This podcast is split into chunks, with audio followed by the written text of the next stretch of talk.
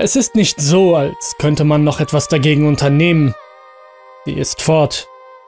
Ich bin es nicht. Für kommende Woche ist ein Transporter reserviert, den ich beladen und von hier wegfahren werde. Mein Job ist in einer anderen Stadt. Vielleicht kann ich zwischen dem Umzug und was auch immer das sein soll, alles hinter mir lassen. Ich hatte eine Freundin. Ich möchte ihren richtigen Namen nicht nennen, also nenne ich sie Sus. Wir sind zusammengezogen und ein paar Jahre lang war es einfach nur schön. Wir haben viele Abenteuer unternommen, so hatten wir es genannt.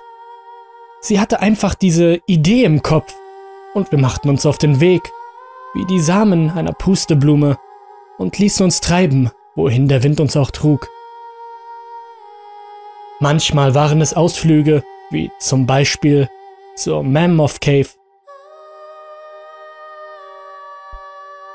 Ein anderes Mal ließen wir uns gemeinsam den Bauchnabel piercen.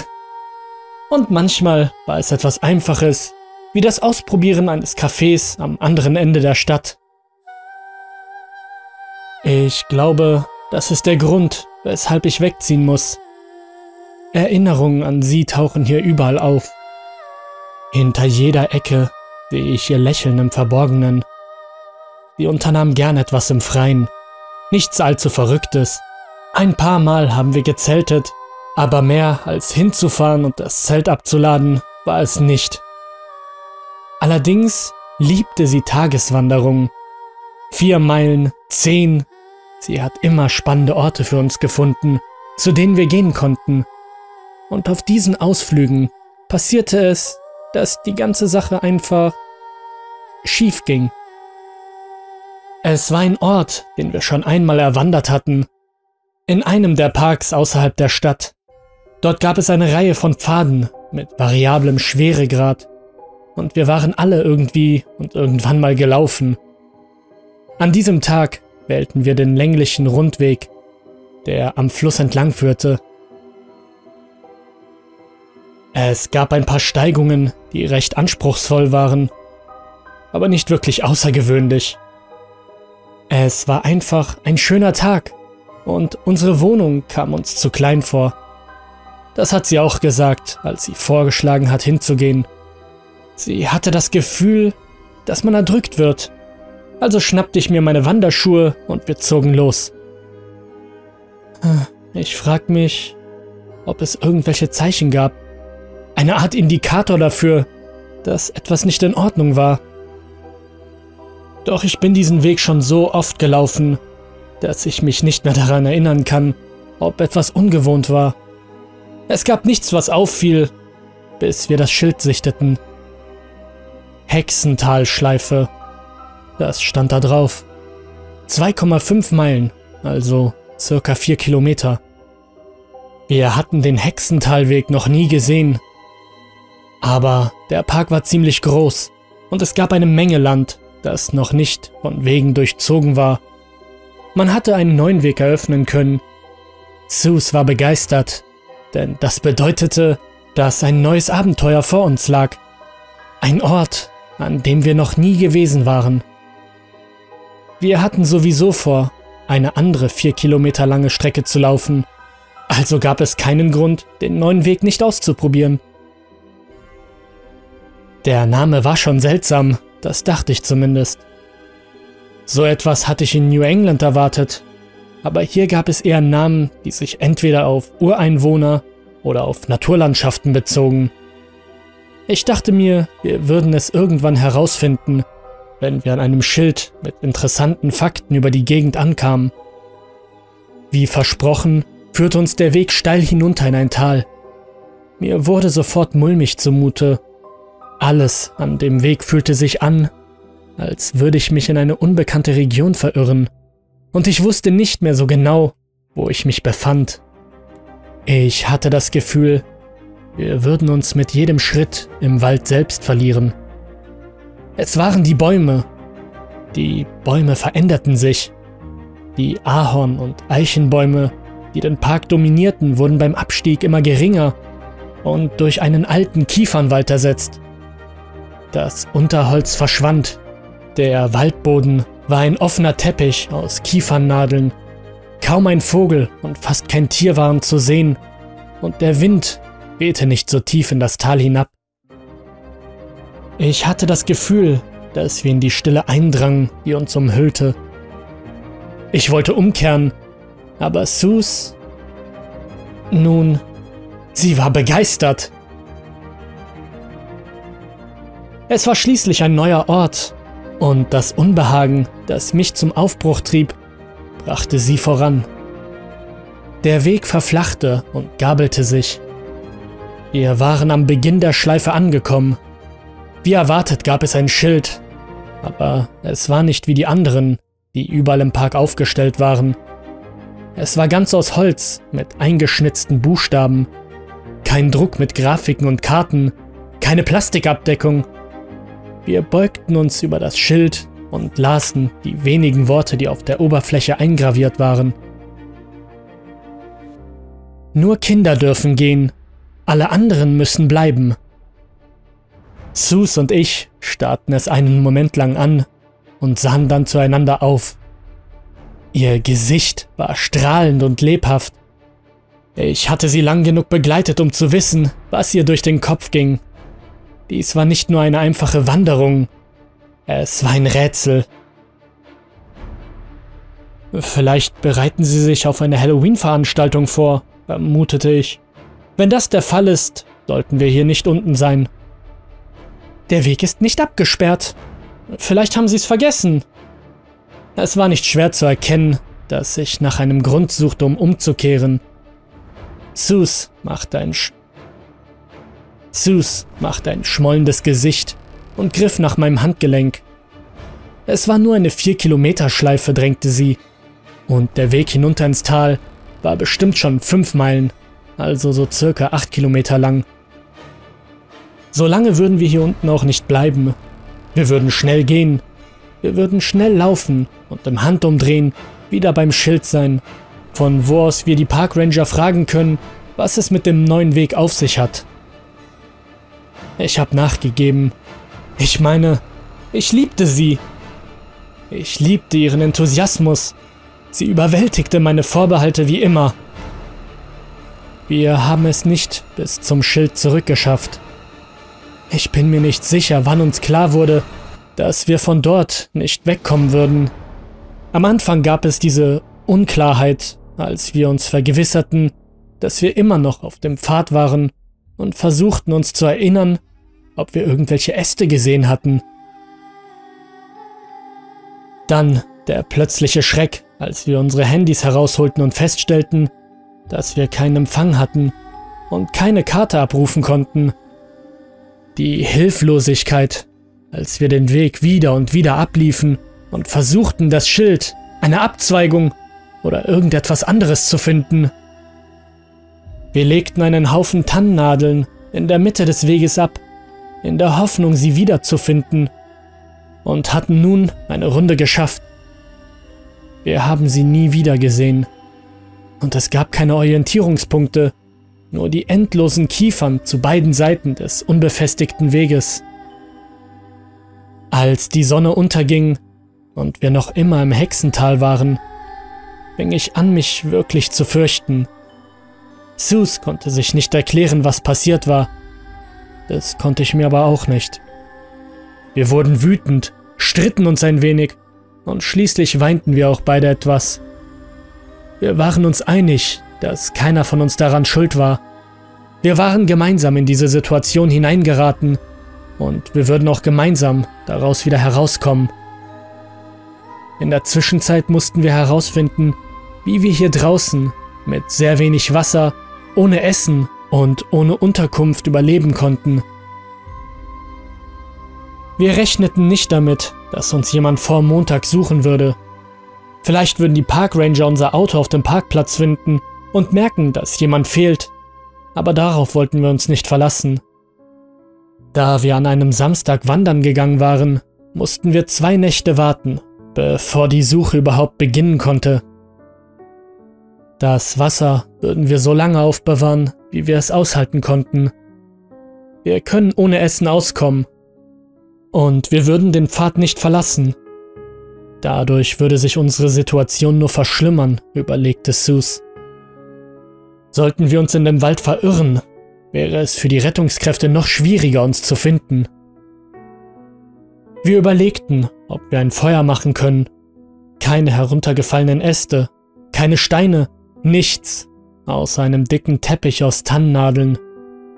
Es war das Risiko nicht wert, weiter vom Weg abzuweichen, entschied Sus. Schließlich wurde es nachts noch nicht so kalt. Als wir einen Baum in der Nähe des Weges gefunden hatten, legten wir uns mit den Rücken zu ihm, rollten uns zusammen und sahen zu, wie die letzten Sonnenstrahlen hinter dem Horizont verschwanden. Im Hexental war es finster, bedrückend finster. Mit klopfenden Herzen starrte ich in die Nacht und konnte die Krone der Pinienbäume kaum erkennen. Es war eine verhangene Nacht, und nicht einmal das Mondlicht konnte uns helfen. Wir besaßen keine Taschenlampen und entschieden uns, unsere Handyakkus so gut wie möglich zu schonen. Meins war ausgeschaltet. Wir ließen Sues Handy an, da die Wahrscheinlichkeit höher war, dass ihre Familie oder Freunde sie aus einer Laune heraus anriefen. Vielleicht hatten wir Glück und sie erreichten uns hier unten im Tal Vielleicht würden sie sich aber auch nur wundern, warum wir nicht antworten. Dann versuchten wir zu schlafen. Mit Sus an meiner Seite fühlte ich mich sicherer. Wenigstens war ich nicht allein. Wir waren zusammen. Das Einschlafen fiel mir dennoch schwer. Es kam mir vor, als würde ich stundenlang daliegen, mit dem Kopf an ihrem, die Augen geschlossen damit ich die umgebende Dunkelheit nicht wahrnehmen musste, die das Tal in ihrer Umarmung verschluckte. Als ich dann schlief, war es ein leichter Schlummer. Ich döste nur. Und als uns etwas entdeckte, bin ich aufgewacht. Ich bin mir nicht sicher, was mich aus dem Schlaf gerissen hatte. Ich vermute, es war ein längst vergessener Instinkt. Der Teil meines Gehirns, der sich daran erinnerte, wie es ist, Beute zu sein, flüsterte mir zu, dass ich von einem Raubtier angestarrt wurde. Ich schreckte auf, rührte mich aber nicht, denn meine Sinne rasten, um zu verstehen, was mich geweckt hatte. Etwas stand über uns. Etwas Großes. Mit einem Blick auf die schlanken Beine verfolgte ich sie bis zu einem dicken Rumpf und einem schmalen Kopf, der uns überragte. Ein Hirsch. Schwach schlussfolgerte ich, dass es eigentlich gar nicht so groß war. Es lag aber an der Dunkelheit und an dem Winkel. Aber es fühlte sich riesig an. Ich atmete langsam aus. Nur ein neugieriges Tier, harmlos. Das Tier neigte seinen Kopf leicht und seine Augen fingen die spärlichen Lichtstrahlen ein, die es durch die Wolken und durch die Bäume schafften und ich erkannte, dass seine Augen weiß waren, wie die eines Menschen. Ich erkannte die dunkle Pupille und die Regenbogenhaut. Es hatte menschliche Augen. Ich spürte, dass Sus Hand zu meiner gelangte. Sie drückte meine Finger leicht. Sie war auch wach. Sie sah es auch. Keiner von uns bewegte sich. Ich glaube, ich hielt gänzlich den Atem an, während es uns unbewusst die ganze Zeit anstarrte. Dann verlor es offenbar das Interesse und verschwand schließlich in der Dunkelheit des Waldzeltes zurück. Wir sagten nichts zueinander. Ich glaube, dass keiner von uns wirklich schlief. Wir blieben wach und beobachteten den stillen Wald bis zum Morgengrauen. Am nächsten Morgen war der Pfad verschwunden wir hatten uns nur wenige Meter von ihm entfernt niedergelassen. Hätten wir unsere Beine ausgestreckt, hätten unsere Zehen den Rand des Weges streifen können. Doch als die Sonne durch die Bäume brach, die goldene Atempause nach einer langen Nacht, stellten wir fest, dass wir auf allen Seiten von unscheinbaren Kiefern umgeben waren. kein Pfad, keine Markierungen, nichts. Wir haben doch nicht halluziniert, oder? fragte Sus, und in ihrer Stimme hörte ich einen ersten Hauch von Panik. Da, da war der Pfad. Ich stimmte zu, dass dem so war. Dann suchten wir und fegten die Tannennadeln beiseite, um die weiche Erde darunter freizulegen. Da war kein Pfad. Es war, als hätte es nie einen Pfad gegeben. Schließlich mussten wir uns eingestehen, was wir beide dachten. Hier geschah etwas Unnatürliches. Wir waren in etwas hineingeraten, das außerhalb unseres Verständnisses der Welt lag. Die Schlussfolgerung ist nicht leicht zu fassen. Ich glaube, wir wollten beide unbedingt, dass es ein Streich unseres Denkvermögens ist. Wir versuchten, uns das auszureden, und ich gebe zu, wir hatten überzeugende Argumente, die wir untereinander austauschten.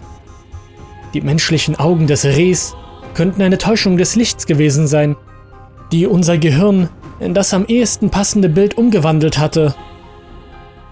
Dass wir keinen Handyempfang hatten, lag natürlich an dem Tal. Aber der Pfad. Wir konnten uns den Pfad nicht erklären. Es war ganz offensichtlich ein Pfad, der von Tannennadeln gesäubert und die Erde darunter mit vielen Füßen hart gepresst war. Es war auch kein Wildpfad, denn er war breit genug, dass drei Leute nebeneinander hätten gehen können. Und jetzt war er verschwunden. Unsere nächste Frage lautete also, haben wir noch mit Rettung gerechnet? Denn wenn ja, wäre es das Vernünftigste, an einem Ort zu bleiben. Wenn wir aber nicht damit rechnen, dass die Retter das Tal überhaupt finden würden, dann wären wir auf uns allein gestellt. Wir versuchten herauszufinden, wie lange wir noch hatten.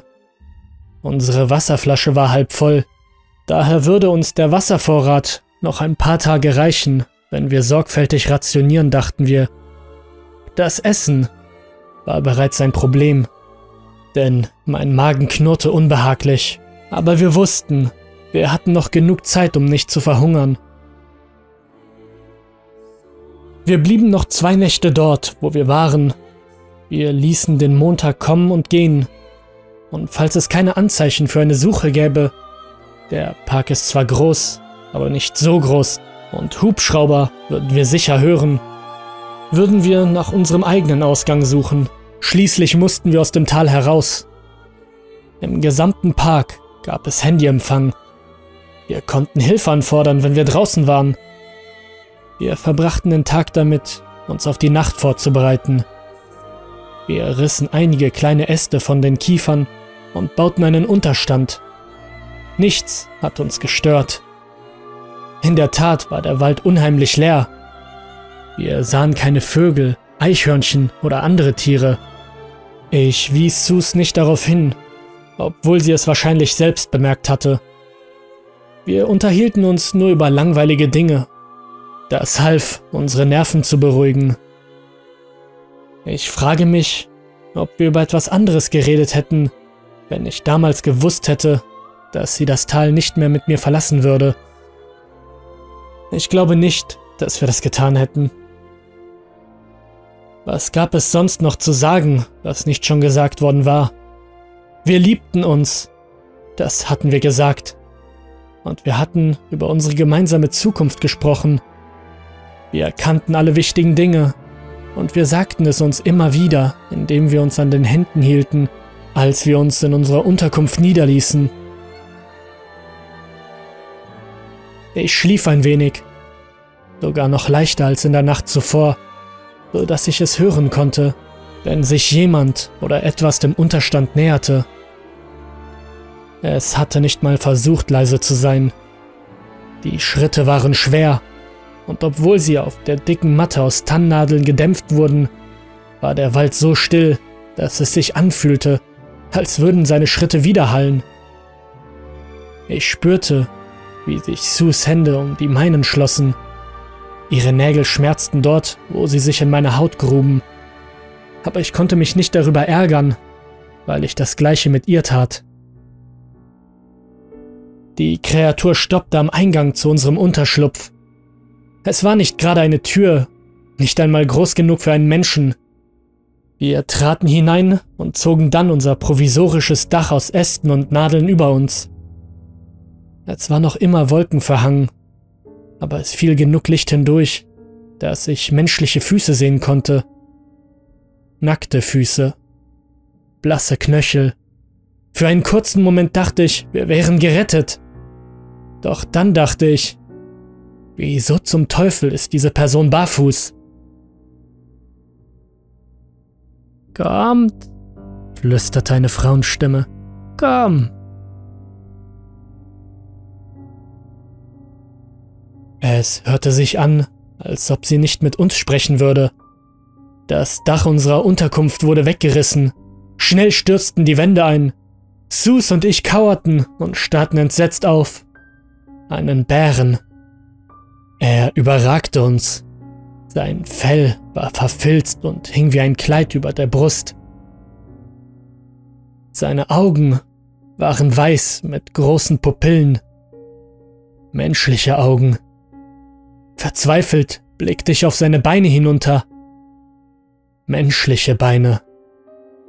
Und mir wurde klar, menschliche Hände. Ein menschlicher Körper.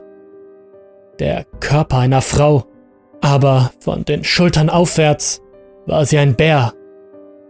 Sie öffnete ihre Schnauze und ich erblickte die scharfen weißen Zähne darin. Komm zu mir, rief sie ein letztes Mal. Und schon kamen die Tiere aus dem Wald. Rehe, Eichhörnchen, Streifenhörnchen. Hinten in ihren Reihen war etwas Riesiges, von dem ich schwöre, dass es ein Elch war. Sie liefen durch die Kiefern auf uns zu, und all ihre Augen leuchteten weiß im spärlichen Licht. So viele menschliche Augen, die nicht blinzelten. Lauf! rief Susan. Ihre Hand drückte sich wie ein Schraubstock auf mein Handgelenk. Ich rappelte mich auf und wir rannten los. Weg von der anrückenden Horde von Tieren und flüchteten gedankenlos durch das Tal. Die Bärenfrau sah hinter uns her Warum sollten sie sich die Mühe machen, uns zu folgen? Sie wussten, dass es aussichtslos war. Wir waren zwei verängstigte Menschen, zerbrechlich und verloren. Wir wurden von den Bewohnern des Waldes gejagt. Die Rehe holten uns zuerst ein. Eines traf Susan und warf sie zu Boden.